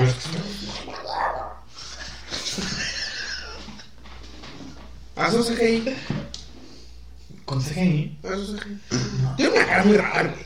No, güey, no se agüita Peter Dinklage. ¿Mande? No, o sea, se agüita Peter Dinklage. Pero Dinklage, ah, ¿Qué piensan de eso, güey? ¿De la Peter Dinklage? No sé, es por, por, Sinceramente, yo no estoy, yo no estoy enterado. por. El güey se le hizo de pedo a Disney por el remake de Blancanieves. Ok. Oh. Porque iban a contratar este, personas con enanismo para interpretar a los enanos. Y el güey se emputó por esto. Y se la hizo de pedo en Twitter. a- Entonces dijeron, no, pues no vamos a contratar a nadie, vamos a hacerlos por CGI. Pero yo pensé, y fue como de, güey, tú construiste tu carrera a base de esos personajes.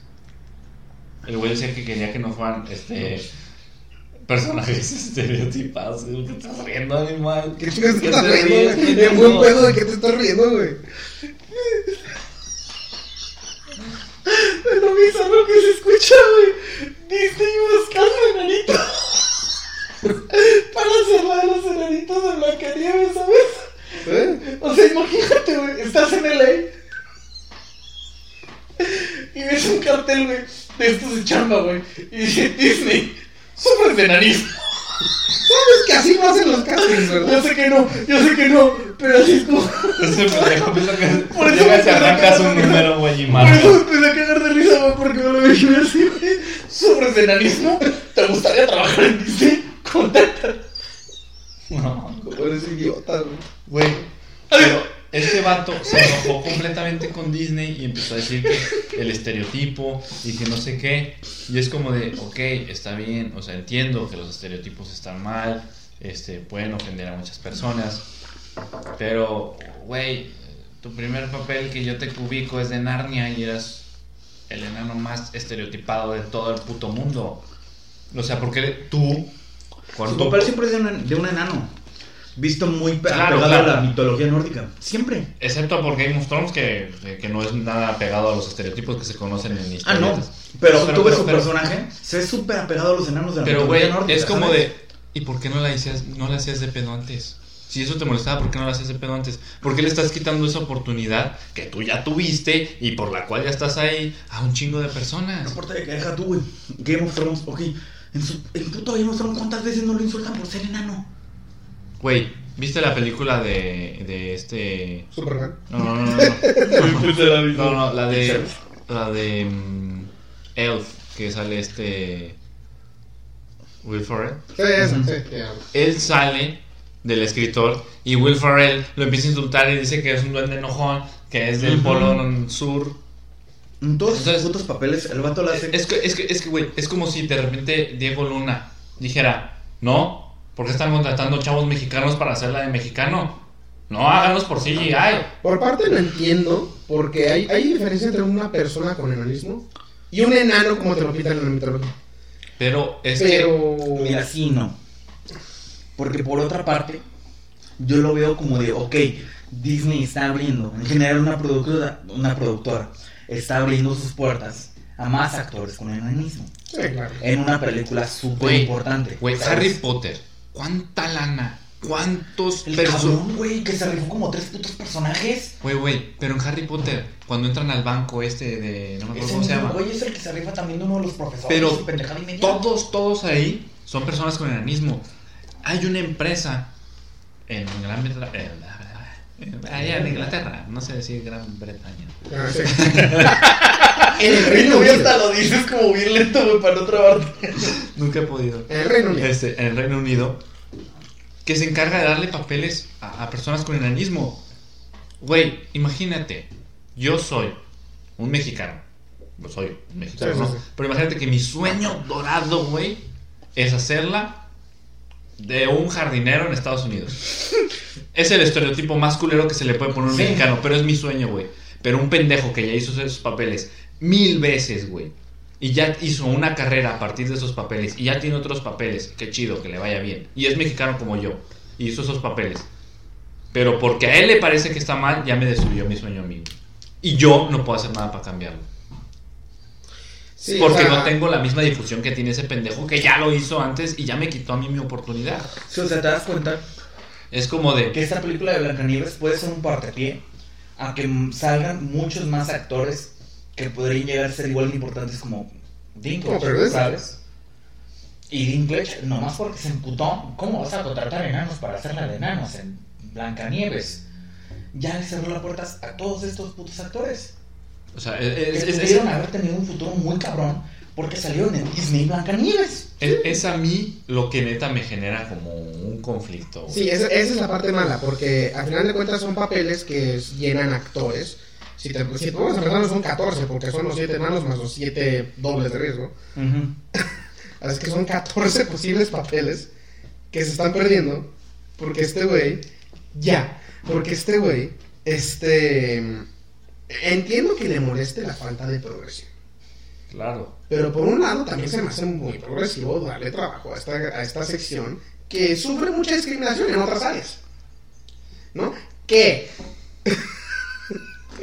¿Qué? Que te escuchen.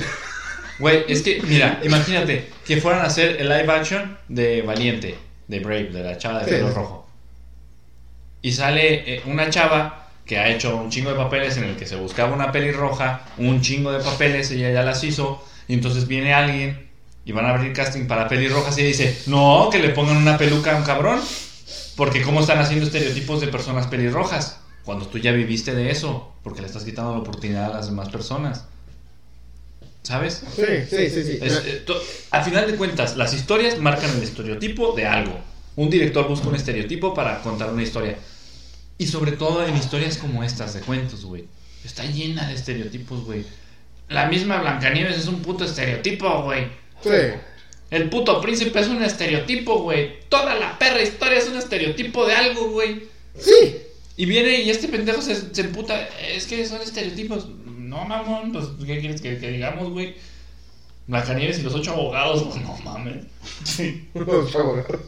No, güey, o sea, re- repito, en- entiendo su punto, pero no creo que es el punto adecuado. ¿Qué quieres? Güey. Es que dijiste lo de los dobles de riesgo. Y mi mente pendeja, güey, divagó a un clip, güey, de cuando le meten un pato No, no que no quiero sale escucharlo. volando a la verga. Güey. Dije, no sí, el sí. que monito de doble de Pero sí, o sea, ¿cómo se llama? Eh, Juan Fago. Juan eh, también. o comentó, él comentó al respecto, comentó acerca de la Ah, sí. situación y dijo ese punto justamente, le estás quitando trabajo a estas personas de esta industria Claro. y cuando tú tomaste esos trabajos antes y no te quejabas. Claro. Dijo o ese sea, exacto punto. Para Sí, que no les suene el, nombre de Juan Saúl, si algunas llegaron a ver la WWE de, de, de mocosos, Por ahí 2007, 2008, 2009. Ajá. Este, Juan Saúl era el enanito irlandés que salía en, en la WWE, que era un personaje como muy sátiro, Sí. pero Güey, si este vato desde un inicio hubiera despreciado esos papeles te la compro. y ahorita hiciera lo mismo, sería como de, Te la compro. claro. Va. Pero no está siendo congruente, hijo de Pero tu toda puta madre. carrera se ha basado en que es un puto enano. La mayoría de sus papeles, por los cuales se hizo conocido, hizo muchísimos más. De hecho, hizo una película, eh, creo que era de cine de arte, muy buena, donde él claro, demostró muchísimo de su actuación. Muchísimo. Pero fue gracias a las demás, a las demás producciones que llegó a esa producción. Ah, sí, o sea, ojo, no estamos diciendo que sea mal no, no, no, no, no, No, para es una nada. verga, Peter Para Dinklage. nada. Y, y ningún papel que hizo fue malo, ni nada. Es una verga ese güey. Pero, ¿cómo te emputas después de, de uno de tus papeles más importantes? Dos de tus papeles más importantes. Haber sido, uno, en Game of Thrones, como un cabrón que le hacían burla por ser enano. Por un cabrón que está completamente apegado a los enanos de la mitología nórdica. Y por un puto enano también que sale en pinche Endgame. en Guardianes de la Eh, Galaxia, Infinity War. acuerdo, Infinity War. Que es literalmente un enano de la mitología nórdica. Pues. ¿Cómo te emputas? Y en Narnia, güey, en Sí, Narnia o sea, es sale. gigante, porque así es, sí. de repente son en la mitología nórdica, te lo entiendo. Yo creo que a lo mejor eso es lo que él Literal, quiere. su nombre es enano. Yo creo que a lo mejor eso es lo que él quiere. O sea, quiero pensar que lo que él quiere es alejarse de representar de eres un enanito, jajaja. Él, yo creo que eso es lo que él quiere. Sí. a Pero que no quiere pero entonces esto. que no haga esos papeles, pero Sí. que tampoco le quite la oportunidad a O otras sea, pon- personas, pon- pon- Exacto. ponle tú que Exacto. ya pisó él eso y ok, quiero que futuras generaciones ya no hagan lo que yo hice. Lo entiendo. Pero aquí es exactamente lo que estamos diciendo, Chaconillo. Le estás quitando la chamba a cabrones que pudieron haber llegado a tener un futuro muy cabrón, como el que él lo tuvo, gracias a una película de Blancanieves. Ahora, O sea, no estamos hablando si de... él hubiera sido congruente desde que empezó y hubiera dicho, yo, re- yo repudio estos papeles donde hacen estereotipos de las personas con enanismo, No, te Perfecto, digo, mira, te la puedo pasar. pero mucha gente va a decir, pero es que si por esos papeles no hubiera llegado a donde está, entonces ¿por qué le está quitando esa oportunidad de llegar hasta donde él está a otras personas? Te la puedo comprar el que diga como de es que no quiero que pasen por lo mismo que yo. Que yo tuve que pasar por hacer papeles de enanos para poder ser el actor que soy ahorita. Te lo puedo comprar. Perfectamente te lo puedo entender. A final de cuentas, él es el que abrió el camino para todos estos actores. Pero ¿cómo le cierras la puerta a alguien en una película así importante? Porque no estamos hablando, no estamos hablando de cualquier productora, o estamos hablando de Disney. Estamos hablando de Blancanieves. Sí o sí le van a poner atención a eso. Sí, porque, o sea, ¿cuál es la otra alternativa? Bueno, ya la alternativa es que cambien por criaturas CGI, ¿verdad? La- ¿Cuál era la otra alternativa? Que lo sean como en Señor de los Anillos y contraten actores normales. Pues eso está peor. Eso está peor, güey. Ah, Pues sí. incluso a mí se me hace peor que lo hagan por CGI. Pues sí, Se este... me hace muchísimo Porque peor. volvemos a lo mismo, le estás cerrando la puerta a esos actores que de verdad pueden sacar el papel. Y aparte, estás mandando el Por- mensaje incorrecto. Ajá. Mucha gente va a decir, no, pues. O sea, es como decir, ocultemos a ese sector de la población. Sí, o sea... Güey, no mames. O sea, cuentas, No puede haber más actores con enanismo aparte de Peter Dinklage. No, güey. Güey, no me digas que Chris Evans no la estaba haciendo de un estereotipo de soldado norteamericano en, en, en, en, eh, el Capitán América. Güero, mamado, sabroso. Capitán América es un estereotipo en general. No mames. Pues sí, o sea, eso no era una pinche caricatura política, güey. Es claro que es un estereotipo. Ah, él... eh, Sí, güey, o sea... No entiendo, la neta no. Sí, güey, en- entiendo que quiere, que quiere, que quiere eh, progresión y representación, pero aparte de la Claro. representación es representar y mostrar. Claro. O pero- sea, yo, Peter Dinklage ahorita está en su carrera y como ya, ya lo mencionamos, ahorita ya está en un punto de, de su carrera que puede tener cualquier papel sin necesidad de un papel de enano. Pero gracias a esos Pero papeles que ya gracias a hizo. esos papeles que ya hizo. Así que, eh, no sé, a lo- no, no sé si a lo mejor simplemente está muy metido en su nube y no vea. Que, Aquí hay un punto muy importante. Que Peter Dinklage ya tiene la fama que tiene y tiene el renombre que tiene por estos papeles que ya hizo de enano. Y ok, tiene un muy buen renombre y tal. Pero ya le abriste las puertas a muchos más actores con enanismo que pueden pasar a hacer lo mismo que tú sin la necesidad de hacer lo mismo que tú. ¿Sabes? Él ya pisó el tener que hacer la- de un enano villano en Supercan. Que está muy ojete Bastante. a ser ahorita uno de los actores más famosos también de Hollywood. Y aparte, Un nombre súper cabrón, como para que tú le quieras cerrar la puerta a otro cabrón que sufre el mismo problema que tú y que a lo mejor y en un futuro no tenga que recurrir a eso. O sea, que a lo mejor ahorita su... Lo que, lo que le, va, le va a impulsar la carrera es Blancanieves, pero en un futuro, puta, no sé, el remake de Lobo de Wall Street con un cabrón de estos, ¿sabes? Por darte es un que- ejemplo. Es que est- él, él mismo está cerrando las puertas a, a este sector. Sí. Al futuro que él se Porque, a veía ver, que quería Él hacer, ¿sabes? hizo muy buenos papeles, al punto en que muchas historias ya quieren tener personajes iguales a los que hubo en estas historias que él representó. Sí. Lo cual significa más papeles, más trabajo y mucho más representación a estos actores. Al final de cuentas son actores. El actor que hace presta su cuerpo para hacer un papel. Si su cuerpo es bueno para el papel y su representación es bueno para el papel, se queda con el papel. Y es un actor, es lo que hace un actor, es lo que hizo él. O sea, a mí la neta se me hace muy injusto y muy poco congruente de su parte hacer esto a, estas, a, a estos actores simplemente porque a él no le parece, cuando él ya vivió y ya avanzó por ese camino. La neta se me hace muy mal pedo. Qué mal pedo. Y como te digo, este estudio, como otros, a partir de esto, pues ya van a decir, verga, güey, es que nos estamos exponiendo. Mejor lo hacemos por CGI. Y no solamente es en este proyecto. Si había más proyectos adelante, van a decir, no, pues frenenlo. Mm, ¿Cómo le van a hacer en la serie de Señor de los Anillos o que están haciendo en, en- güey. en Prime? O sea, No, pues todos con CGI, güey. Háganla, háganla en anime. ¿Para cuándo sale esa, por cierto? Perdón por el... ay, no sé, más adelante año. Ya sacaron el trailer. Eh, no, el anuncio del título póster. Creo que sale más adelante. ¿En la segunda año. mitad del año? Sí, Ok. creo que sí, si no me equivoco. O sea, sí es muy buen actor, tiene una carrera increíble, se me hace uno de los actores. Me cae bien el güey, me cae bien el tipo, no lo conozco, obviamente, pues yo soy un No. pendejo aquí en medio de la nada. Pero, sí es como de, güey, o sea, pues piensa un poquito, güey, o sea, cuestiónate tus pinches ideales antes de hablar mamadas, o sea, Sí, sí. cuestiónate, güey, ¿cómo llegué yo aquí? ¿Qué oportunidades puede tener estas personas a partir de esos papeles? ¿Qué significan estos papeles para el futuro de, de, de, de los, de, estas personas, de estos actores? Sí. En lugar de decir, no, pues no me gusta, güey, se me hace una pasadez de verga de ustedes. Y el pinche estudio sintió la presión social y dijo, no, pues mejor en CGI. Sí, se me hace tonto. Un pinche estudio con huevos me ha dicho, usted cállese cabrón, ¿de dónde ha venido usted? Hijo de su perra madre. ¿A poco usted sí, los demás no? Pues sí, ¿verdad? Sí. Es la verga.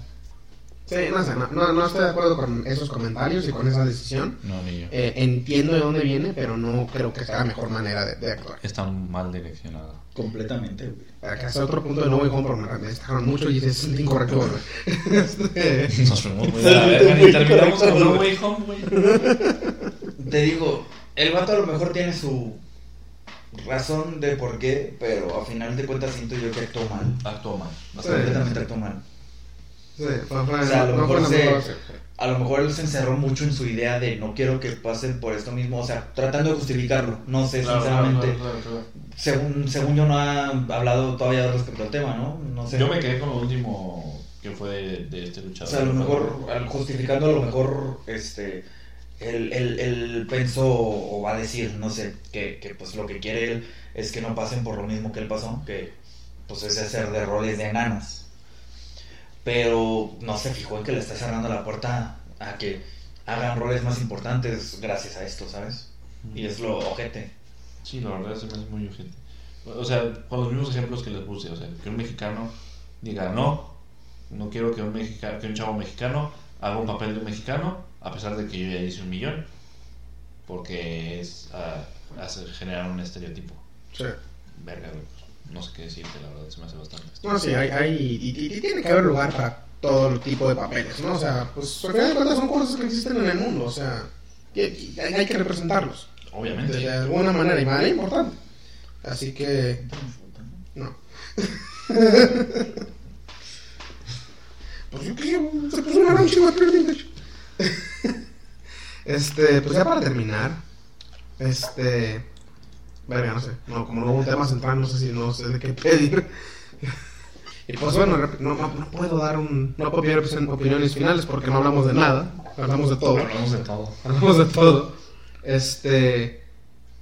Chingues madre, rápido, 3, 2, 1. ¿Qué es lo que más les interesa que se avecina en el año? Todo. Lo que más. un chingo de cosas. Eh, Batman, la serie de. De Lord of the Rings. Este. No sé qué más se diciendo en el año. Se ven un chivo de películas también poca madre, ¿no? Sí. Si hubieras escuchado el episodio anterior, sabías todas las que se vienen porque las diste todas. No, es que se había visto una lista también, yo de, de todo lo que se viene en el, en el año. Pero no me puedo acordar. O sea, me acuerdo que vi como la lista, que eran un chingo como de repente de secuelas Sí, sí, y de, y de, de, de películas super poca madre. Pero no me puedo acordar ahorita de cuáles son, güey. O sea, lo único que se me viene a la mente ahorita es Batman Pues, y, y la serie de, de Lord of the Rings. pues para que te acuerdes, ve el episodio, eh, escucha el episodio. puedes escuchar el episodio. Es que yo no escuchaba el episodio de, de Ángel solo. Ya con qué es lo que más te interesa que se avecina en el año. A mí la neta la de Señor de los Anillos. La serie del Señor de los Anillos. Me, me llama mucho la atención. Sobre todo ahorita que, bueno, aparte de Nameless estoy escribiendo otra, otra historia, este que va muy de la mano de la mitología y todo ese rollo. Me he metido bastante en, en, en eso y la verdad me llama muchísimo, muchísimo la atención. Otra cosa también completamente aparte. Estas historias que estás escribiendo aparte de Nameless, Ajá. ¿las vas a hacer libros también? ¿Las vas a hacer cómics? ¿Qué quieres hacer? Eh, pues sí, todas, todas van al libro. O sea, todas Ok. las- todo lo que escribo quiero que salga en libro. Eh, estoy chapado a la antigua. Este, pero también tenemos ah, es que una querías hacerla anime, ¿no? Creo. Ajá, te- te- te- tengo unas para anime, otras para cómic. Obviamente todo esto pues por mano de, de Nike, porque no me lo imagino de otra forma. Claro. Este, pero sí, la mayoría libro, cómic, eh, anime, lo que caiga, Verga, loco. y películas, Lo que se viene. lo que se viene. Pónganle condón para que se viene. Qué cabrón, güey. No, es que aparte de todo, o sea, esto ya está como muy, este, off the record. Eh, aparte de Nameless, lo acaba de decir Chacón, Chacón está escribiendo otras historias. Yo las he leído, güey. Son historias que completamente ni al caso con Nameless. O sea, No, no. dos extremos completamente súper distintos, güey. Nada. Tres extremos, porque estás escribiendo tres. Cuatro. Cuatro. La otra no me las. Ah, Amelia Yendo. ok, sí, sí, sí. Ok. Cuatro extremos completamente súper distintos, güey. Y todas están poca madre. lo poco que he leído, lo poco que me has llegado a platicar, porque de las otras yo casi no sé nada, no, no sé mucho. De la que más sé es de Nameless. Chacón me pidió mucho mi opinión sobre Nameless. Pero de las otras este, tres, yo no sé tanto. De repente le pregunto y tal, pero yo no sé mucho de, de estas historias. He llegado a leer fragmentos de, de estas historias. Están poca madre, güey. Y te lo juro que algo que no me cabe en la puta cabeza es cómo le haces, cabrón. Para tener la puta imaginación de pasar un puto mundo postapocalíptico a pasar a, a un pinche drama policial romántico a un puto mundo steampunk pasado de verga Sí. a otro puto mundo de fantasía súper cabrón, güey, con brujos y pendejada. y No entiendo, cabrón. Y cabe aclarar, güey, que uno de estos mundos salió por un sueño mío, güey. Y ni él entiende qué Y ni yo entiendo, cabrón. O sea, haz de cuenta que yo soñé, güey. Es que estuvo muy raro, güey. Mi sueño se dividió en dos partes. Soñé primero que yo estaba platicando con Chacón de un videojuego. Que era como, no mames, cabrón. Es que sí viste, güey, que, que, que hay como trincheras, güey. Tú te puedes meter en la trinchera y hay unos niños que salen como de unos túneles en la trinchera y te curan y la chingada y que sepa qué. Y luego ahí se me cortó ese sueño, güey. Y, y en otro. En el que, no te creas, eran, eran como tres partes, güey. En el que yo estoy metido como en unos túneles bajo tierra. Pero que estoy zurradísimo de miedo por alguna razón. Y en estos túneles se ven como ventanitas, güey, arriba, que, que se ve el pasto, o sea, que dan hacia la tierra. Y que de repente se ven sombras pasar y yo me cagaba bien cabrón. Y yo estaba con más gente. Y luego soñé otra cosa completamente diferente. En el que yo estaba como en una tienda, como buscando este suministros, no sé, X, X y mamada. Y de repente escucho como ruidos así como pisadas muy pesadas. Y volteo y es un puto monstruo así, como humanoide, güey. Pero con la piel como de lagarto y una cabeza de oso en putrefacción. O sea, fue un sueño muy heavy. Muy, muy, muy heavy. Y le platico todo esto a Chacón. Y Chacón, huevos, güey. De la nada se rifa una puta historia. Como super ciencia ficción, güey, fantasía. Este. Está combinado parte de la mitología como de Merlín, güey, de, de Excalibur, güey. Un chingo de pendejadas así, cabrón, güey, súper denso. Te lo juro que ni, ni siquiera yo entiendo de dónde verga salió, güey. El puto señor femenino no entiendo, cabrón, de dónde sacas tanta mamada. O sea, las historias que está escribiendo Chacón están pasadas de verga, güey. Todo otro puto nivel, güey. Gracias, chiquito, gracias, chiquito. Algo, algo que quería comentar desde que hablamos de, de tus historias, y esto ya es mi punto final, es que a veces, las, a veces, aunque no lo parezca, las limitantes llevan a crear mejores y más grandes historias. Sí. Porque muchas veces cuando tienes toda la libertad del mundo, no puedes avanzar, no puedes seguir. Una de mis historias que hice, o que tengo, no la, he- no la he escrito completamente, este, la tenía guardada por mucho tiempo y nomás no sabía cómo desarrollarla. No es una saga de 10 libros como la, la otra, esta es nada más es uno. Y la razón por la cual la pude desarrollar y la tengo desarrollada de principio a fin, sé casi cada detalle de cada personaje, cada parte del mundo, es porque me pidieron para la escuela, hazme el pitch de un videojuego, da, pero dame la historia. Ajá. Pero descríbeme a los personajes y descríbeme los niveles. Y yo dije, ¿qué hago? Bueno, tengo esta historia, la puedo usar. Y esa, esa limitante y esa directiva fue la que me obligó a desarrollarla. Y la desarrollé en chinga. Porque tuve esa limitante, porque tuve esa, esa directiva. Y ahora esa historia yo te puedo, yo te puedo contarla de principio a fin, de, de ma- la- como la palma de mi mano. Así que a, a veces esas limitantes son las que se te salvan Sí. en el proceso creativo. sí. Por, por eso no, no, no le tengas miedo a cuando... a- incluso impóntela tú, no, no sé si sea muy difícil hacer eso para uno, imponerse una propia limitante, pero... Y, y, este... Porque es lo que te fuerza a ser creativo en ciertas situaciones. A mí, o sea, eh, eh, como, lo, como dices tú, la limitante es lo que te genera a que mejore la historia. Por ejemplo, esta historia que, que estábamos contando de los osos y lagartos y todo el pedo. Yo la limitante que encontré al empezar a escribir es de dónde vienen estos seres. Que los creó. Ciencia, no creo. Porque el mundo en el que pasa no ha llegado al punto de una ciencia como la conocemos ahorita o en las historias de ciencia ficción de ahorita. ¿Qué puede darnos una bestia así? La magia. Reconozca fantasía completamente. Ajá. O sea, magia. Y ahí conecto. Entonces, esa conexión de magia, bestias y de este mundo extraño, pues me dio otro problema. ¿Quién creó esto? ¿Qué magia creó esto? Entonces, para explicar eso tengo que generar algo. Y- Ahora, estuviste escribiendo cuatro historias de la mano. Ajá, Todas las estuviste escribiendo al mismo tiempo. sí. Nameless por el momento es la principal. Ajá. Ya va a salir como libro y tal. Las demás, ¿tienes algún aproximado? ¿Casi las terminas? Todavía no.